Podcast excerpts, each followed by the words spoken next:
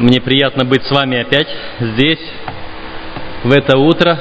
И мы продолжаем наше, э, наше знакомство с разными образами спасения. Мы в самом начале говорили о том, как образно мы можем понять непонятное, как нам нужны какие-то символы для того, чтобы хотя бы чуть-чуть узнать то, что мы не знаем и не можем знать и как повседневные вещи вокруг нас могут нам позволить кое-что узнать о Боге. А сегодня утром те из вас, которые а, размышляли над утренними чтениями, утренними историями, вы познакомились с тем, что у Бога есть план А и план Б. План А – это самое лучшее, План Б – это то, что ну, не настолько хорошо, но все же лучше, чем ничего. Иногда человек придумывает план В, которого у Бога нет. И думает, что этот план В сработает. Однажды, я не помню, какой возраст это был, но мне точно еще не было шести лет. Мой брат был чуть постарше. Родители возвратились откуда-то, куда они ходили, и привезли нам, принесли, привезли две коробки. Соответственно, купили нам новые игрушки. Мы мальчики, ребята, нам купили машины – Помню, моему старшему брату купили зеленого самосвала, а мне красную пожарную машину. А эти игрушки были большие. По крайней мере, мне кажется, что они были большие, потому что мы были маленькие. И тогда много было игрушек железных, таких хороших железных. Помните, да, добротные, таких сейчас нет. Что сегодня игрушка нечаянно наступил ногой, и все, ее нету. Но вы знаете, такие мы люди. Вот то, что мне дают, даже если говорят, что это самое лучшее, мне, мне кажется, что нет, у него лучше. За чужим забором трава зеленее. И вот зеленый самосвал моего брата был зеленее, лучше, чем мой красный, моя красная пожарная машина все-таки, ну что такое пожарная машина? Ну подумаешь, там лестница какая-то, ну подумаешь, там бак какой-то, куда даже воду можно налить. Ну подумаешь, там что-то такое. А вот у него самосвал. Песок насыпь, камешки насыпь, свалить можно. Не понравился мой автомобиль мне. А вот такой бы, как у него. И что делать? План В. Вот если моя пожарная машина сломается, вот тогда точно родители мне купят другую, а я уже попрошу, чтобы был самосвал.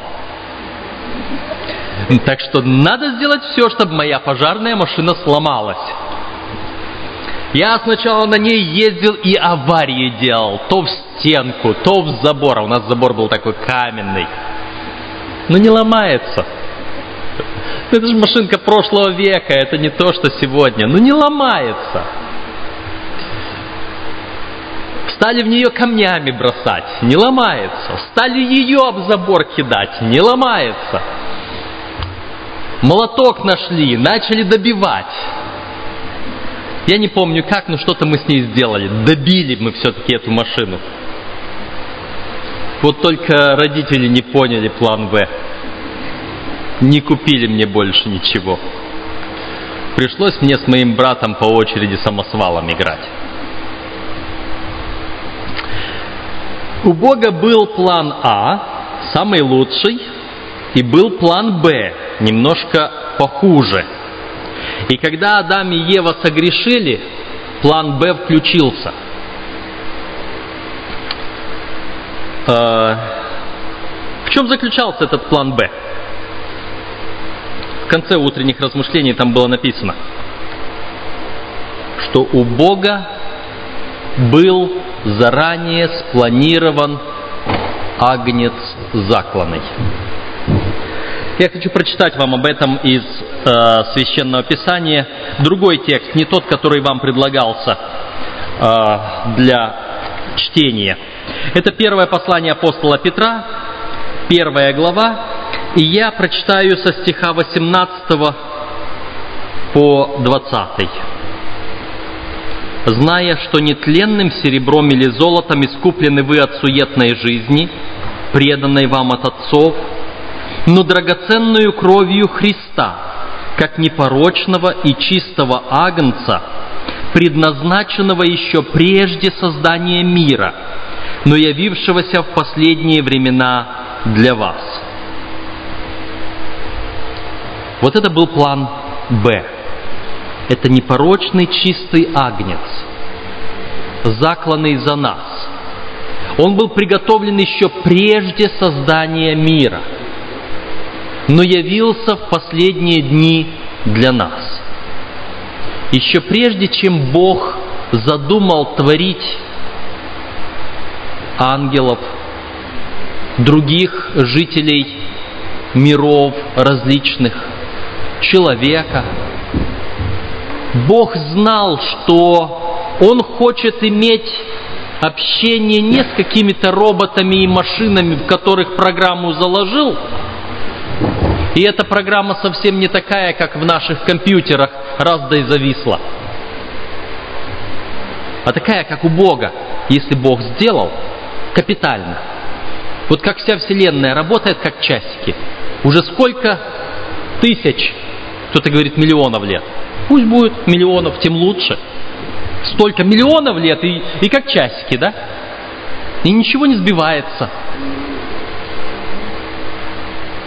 Господь не хотел иметь у себя роботов, с которыми общался бы по программе. Вот что заложил, то и выдало. Он хотел общаться с теми, кто разумно, осознанно сам имея весь набор чувств, сам имея разум, сам имея творческие способности, вдруг создаст что-то красивое в ответ, в ответ на любовь Бога. А человек взял да и создал что-то не совсем красивое, отвернулся от Бога и стал умирать. И Бог в своей любви просто не мог этого вытерпеть. Он источник жизни.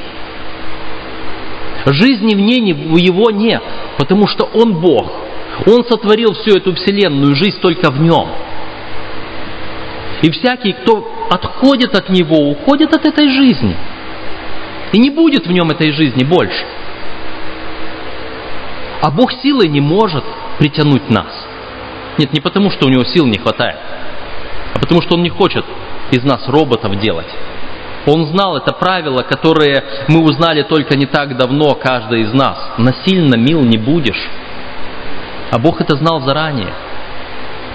И поэтому Он создал вот тот другой план, такой, как мы зачастую рекомендуем людям, у которых взаимоотношения немножечко нарушаются.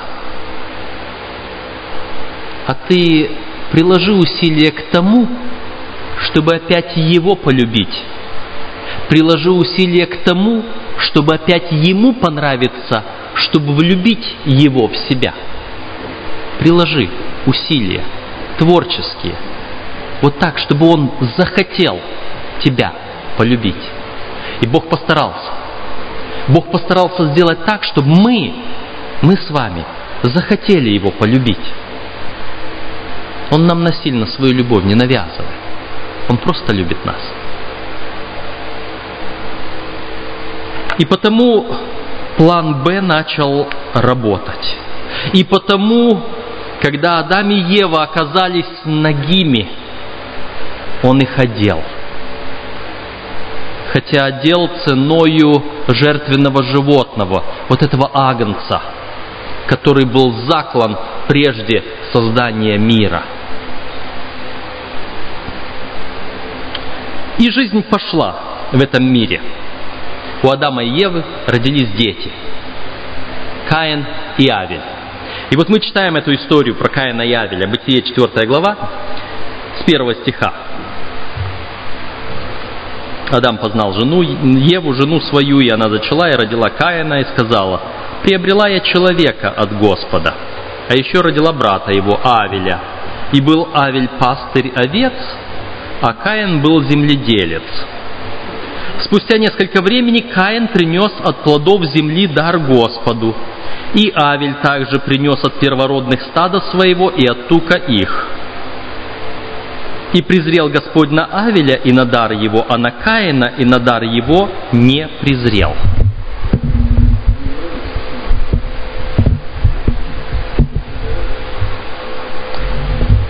Вот интересная история. Бог сотворил Адама и Еву. Бог дал им заповедь не ешь от другого дерева, вот от этого, от этого конкретного дерева. Они эту заповедь нарушили, смерть вошла в человечество. В ответ на эту смерть Бог дает обетование, что семя жены поразит змея в голову, и в ответ на все это, в ответ на потерю своей чистоты, Бог дает Адаму и Еве одежды кожаные. И нигде ничего не сказано, что надо делать.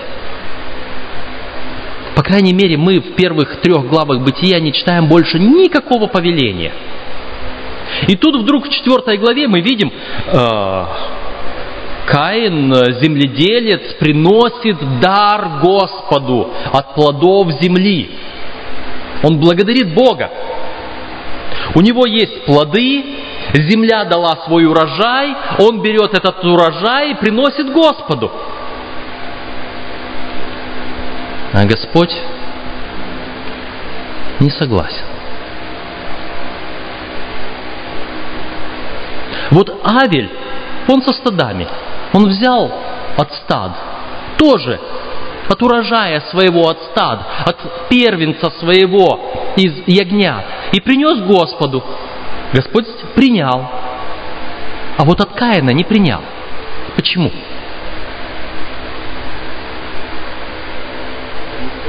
Иногда мы задумываемся, а где вообще-то справедливость? Ну вот если бы ты, Господи, сказал мне четко и конкретно, мне, пожалуйста, яблоки не приноси, мне только ягненка приноси. Мы не читаем, чтобы он этого сказал. Он не принял у Каина. Почему? Библия не говорит абсолютно все. Библия не описывает слона полностью для тех слепых, которые его пытаются потрогать, пощупать.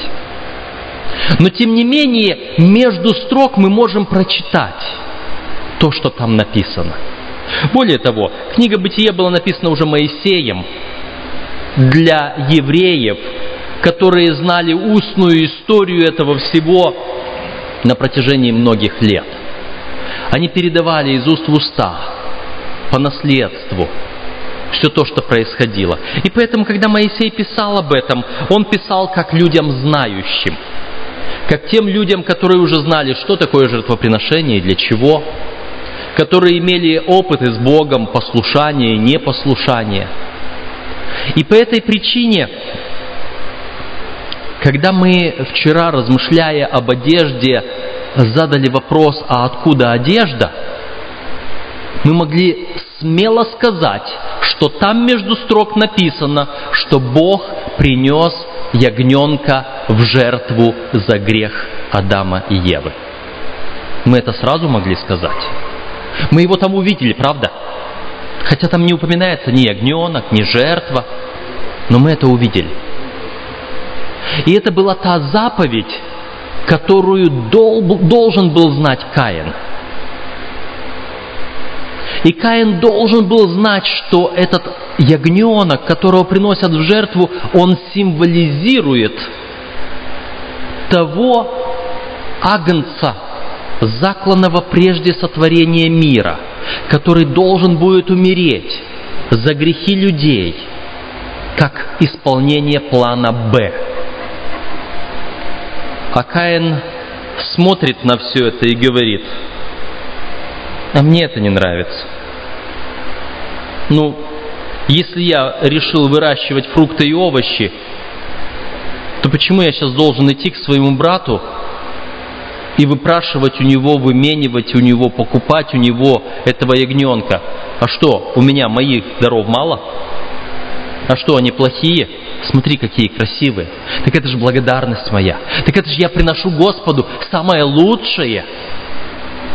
Это же я из любви к Господу. В конце концов, Бог создал меня творческим. Вот я творчески подхожу. Сегодня многие люди хотят подходить к поклонению Богу творчески. Так как им нравится, так как им удобно, как им хочется. При этом они даже не замечают того момента, когда они в угоду себе прикрывают свои негативные качества.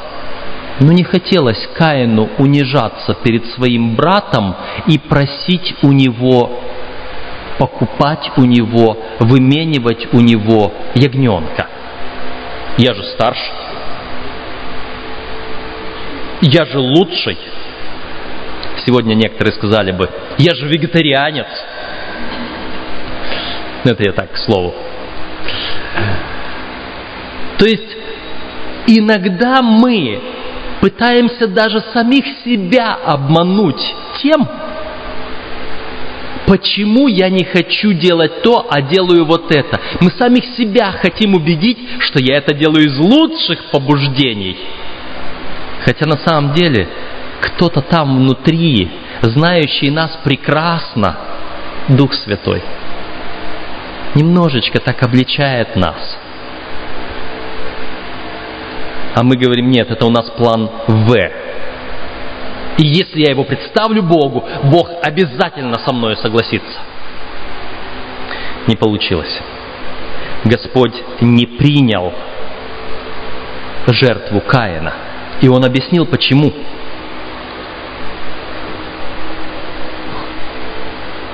Пятый стих. «А на Каина и на дар его не презрел». Каин сильно огорчился, и поникло лице его. И сказал Господь Каину, «Почему ты огорчился? И от чего поникло лице твое? Если делаешь доброе, то не поднимаешь ли лица? А если не делаешь доброго, то у дверей грех лежит, он влечет тебя к себе, но ты господствуй над ним. Вот в чем дело. Грех у дверей. Мы все согрешили. Мы все лишены славы Божьей. Мы все ушли от Бога. Проблема человечества в том, что Бог – источник жизни, любви, добра, всего самого лучшего. Но как только мы отошли от Бога, у нас уже этого источника нет. Мы как та веточка, которая отрезана от дерева, она еще некоторое время, может быть, живет. Даже почка распустилась немножечко у нас на глазах. Даже э, тот плод, который был недозревший, он вроде бы уже дозревать стал. И кажется, там жизнь есть в этой веточке, которую мы отрезали, принесли в дом. Но она увяла. Потому что жизни там все-таки нет. Там есть смерть. Просто она наступает постепенно. Каину казалось, что в нем есть жизнь. Но у его дверей грех лежал – и когда Бог сказал, но ты господствуй над ним, то есть только один метод, как можно господствовать над грехом. Я его прочитаю из Слова Божьего. Пусть Господь скажет, что это за метод. Послание апостола Павла к евреям, 12 глава. Первого стиха я читаю. «Посему и мы, имея вокруг себя такое облако свидетелей, свергнем в себя всякое бремя и запинающий нас грех, То есть давайте мы вот этот грех свергнем с себя, будем господствовать над ним. И с терпением будем проходить предлежащее нам поприще. Как? Взирая на начальника и совершителя веры Иисуса, который вместо предлежавшей ему радости претерпел крест, пренебрегший посрамление, и воссел одесную престола Божия – Помыслите о претерпевшем такое над собою поругание от грешников, чтобы вам не изнемочь и не ослабеть душами вашими. Вы еще не до крови сражались, подвязаясь против греха. Вы еще не до крови сражались, подвязаясь против греха. Вы еще не до крови сражались, размышляя о Христе, взирая на этого агнца закланного – вот каким образом единственно по Божьему плану Б можно победить грех. Когда я взираю на агнца закланного. Сегодня для меня агнец закланный в прошлом. Сегодня я смотрю на историю вижу Христа на Голговском кресте, и вот Он победил. А тогда в жизни Каина он еще в будущем – Впереди не было Голговского креста.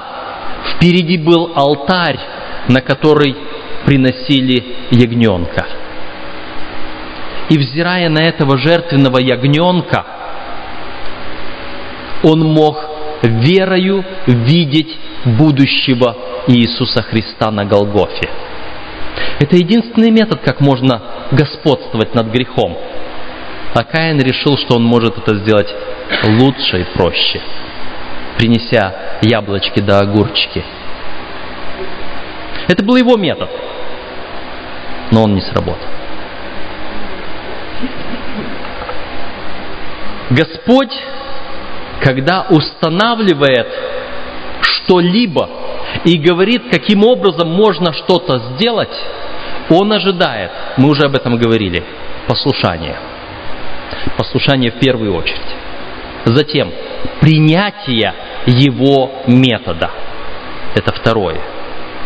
И затем он желает нас учить. Э, в Священном Писании есть несколько э, историй, поучительных историй, которые говорят примерно о том же. Давайте мы здесь же э, в книге «Бытие» откроем 22 главу. 22 глава. И я прочитаю несколько стихов от начала, с первого стиха. «И было после сих происшествий, Бог искушал Авраама и сказал ему, «Авраам!» Он сказал, «Вот я». Бог сказал, «Возьми сына твоего, единственного твоего, которого ты любишь, Исаака, и пойди в землю Моря, и там принеси его во всесожжение на одной из гор, о которой я скажу тебе». Авраам встал рано утром, оседлал осла своего, взял с собою двоих из отроков своих и Исаака, сына своего.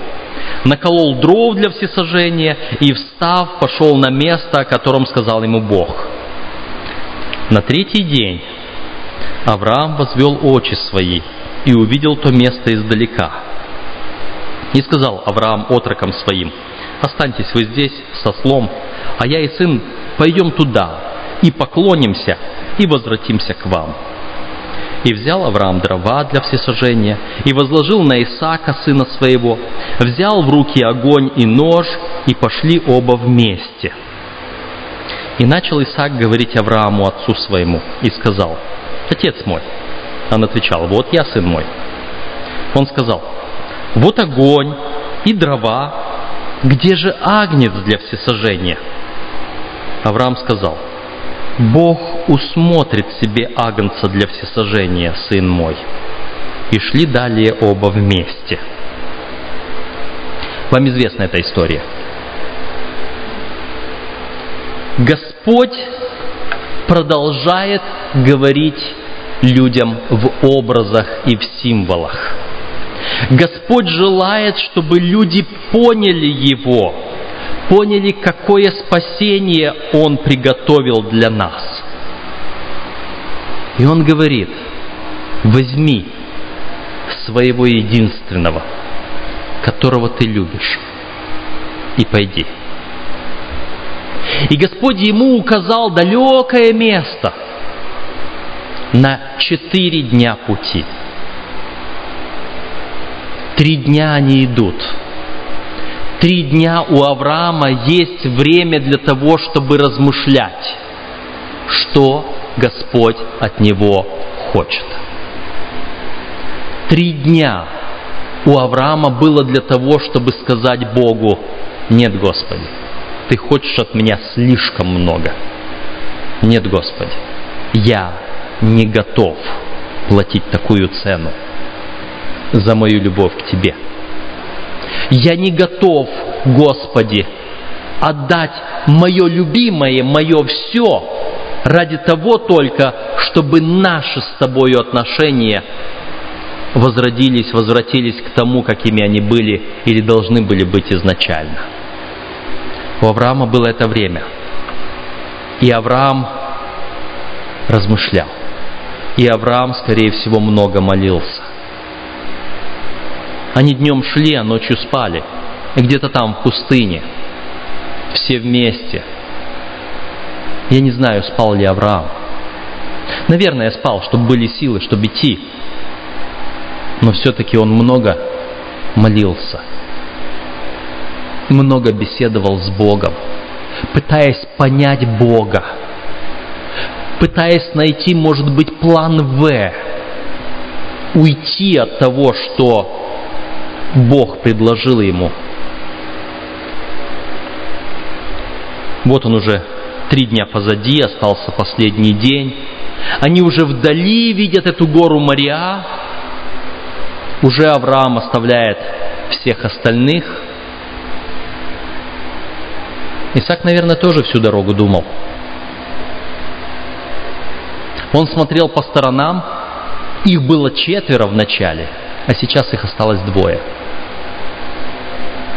Отец, а кто Агнец? А Бог усмотрит. А что, если Бог усмотрит то, что мне не нравится? А что, если Бог усмотрит то, к чему я не готов? А что, если Бог усмотрит такую цену, которую я не могу заплатить? Господь усмотрел, вы знаете. Господь, хотя сказал Аврааму, принеси мне во всесожжение сына твоего единственного, которого ты любишь, но он остановил руку Авраама в тот самый момент, когда Авраам уже практически сказал, Господи, я для Тебя готов на все. Тогда Господь ему дал понять, что Он, Бог, за меня, за вас, за каждого из вас готов на все. Вот только не было никого другого, кто остановил бы руку Отца Небесного, занесенную над Голговским крестом. И когда Иисус Христос там на Голговском кресте воззвал «Отче мой, Отче мой, для чего ты оставил меня?» В ответ была только темнота и землетрясение. И больше ничего. Это был Божий план Б, который не подразумевал плана В. Хотя Иисус в Гефсимании молился, «Отче, если возможно, доминует меня чаша сия».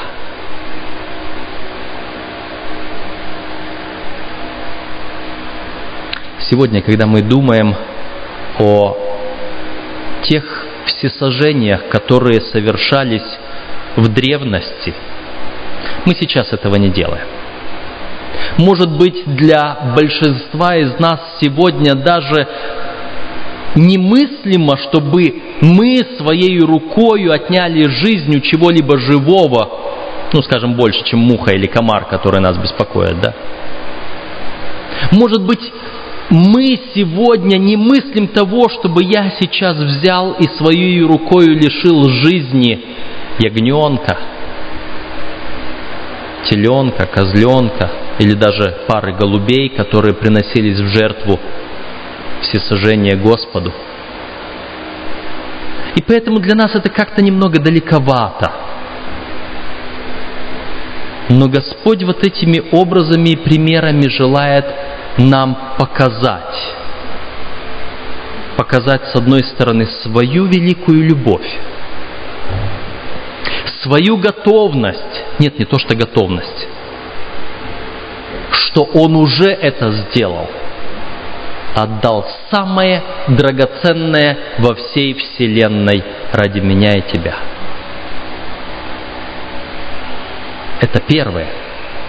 И второе. То, что я хотел бы, чтобы мы поняли. Наш план В нам не поможет. Мне родители не купили новую машинку, когда я по своему убеждению разбил старую. Нет, не старую, тоже новую, но которая мне не понравилась. Когда Каин сказал, я не хочу ягненка приносить, я принесу наилучшие плоды, Господь сказал, нет, не сработает.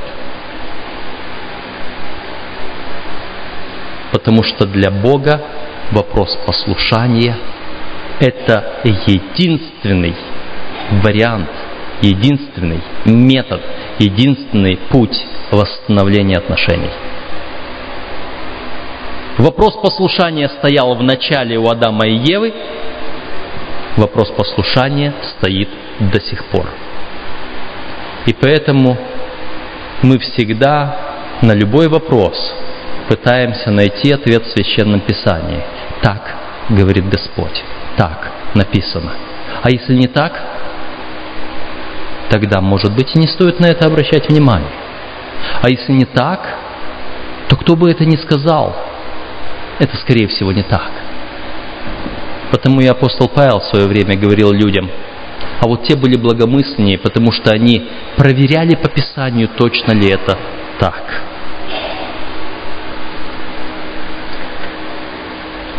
Когда мы смотрим на священное Писание, мы находим, что оно говорит нам о нашем спасении. Евангелие от Иоанна, первая глава, и стих 29. На другой день видит Иоанн идущего к нему Иисуса и говорит, «Вот Агнец Божий, который берет на себя грех мира». Сегодня мы можем сказать, взирая на Него, «Вот Агнец Божий, который взял на себя грех мира». И поэтому я хочу следовать за Ним. Я хочу получить от Него Его одежду праведности. Я хочу получить от Него Его жизнь вечную, которую Он поменял на мою жизнь смертную. Я хочу быть с Ним всю вечность, чтобы там благодарить Его за спасение всеми возможными творческими методами, какие у меня будут там, безграничные, там, когда я уже буду спасен. Я думаю, что это и ваше желание. Поблагодарим Господа за это.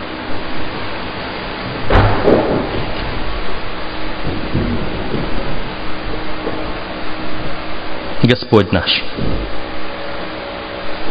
Ты оставил нам образ спасения Твоего, образ жертвы всесожжения, которую ничем не заменить, потому что Сына Твоего нельзя ничем заменить. Ты оставил нам урок послушания, только так, как Ты говоришь, и никак не иначе. Потому что только послушание есть ответ греху. Господи, помоги нам быть послушными Тебе. Помоги нам вникать в Слово Твое и знать волю Твою. И даруй нам желание исполнить, чтобы однажды мы могли встретиться с Тобою, и у Тебя было желание взять нас в вечное Царство Твое. Во имя Христа молим. Аминь.